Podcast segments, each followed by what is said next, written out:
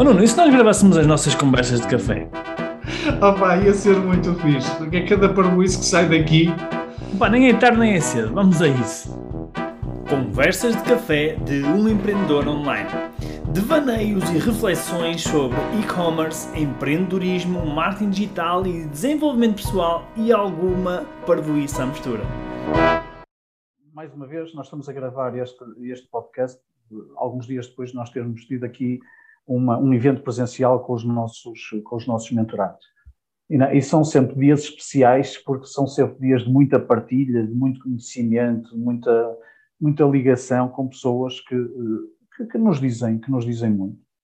E, e, e, é engraçado, nós aprendemos muito com as partilhas uns dos outros, é? e, e, às vezes, para não dizer muitas vezes, traz-nos também para, para a consciência uma série de coisas. E uma das coisas que nós, às vezes, nem nos apercebemos é as implicações de coisas que, eh, eh, que nos dizem. É?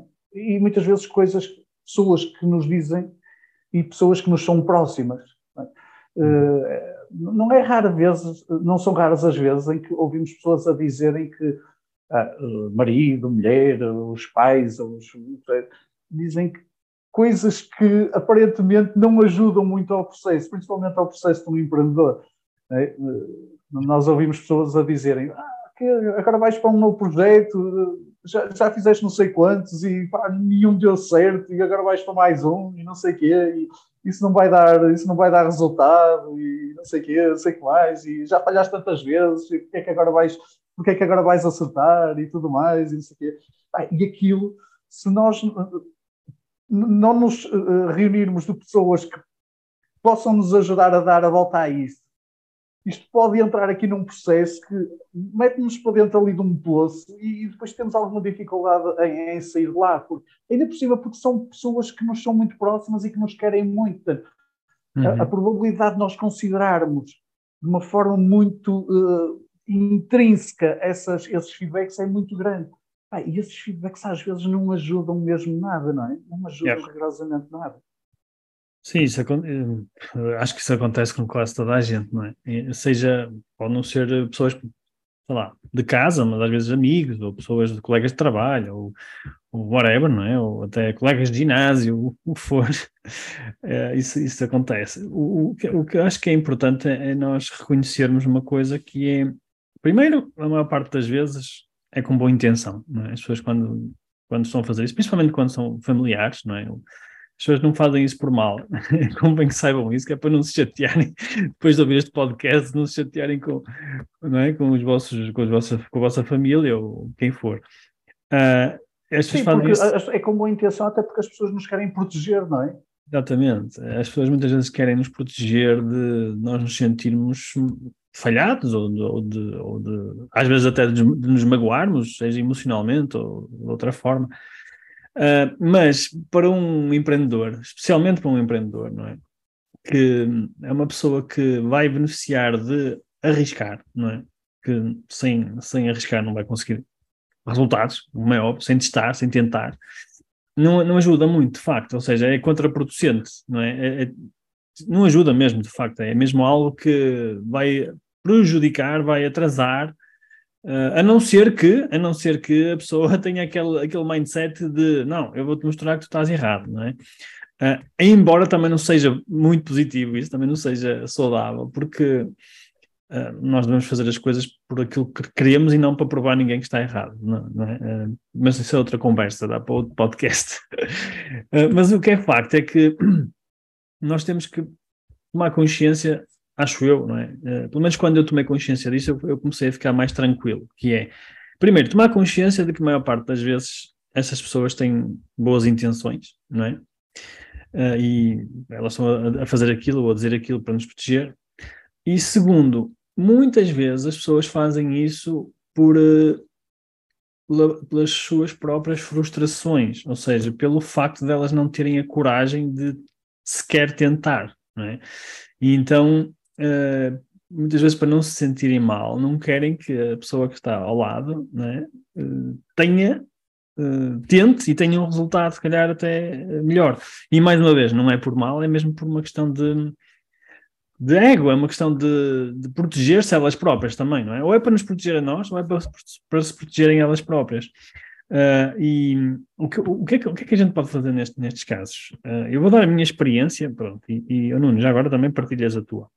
A primeira coisa, acho que é mesmo a tomada de consciência, que é como é que a gente lida com isto, não é? Como é que a gente pode lidar com isto? É claro que muitos já estão a pensar, vamos separar da minha mulher, vou largar a minha família, não quero saber.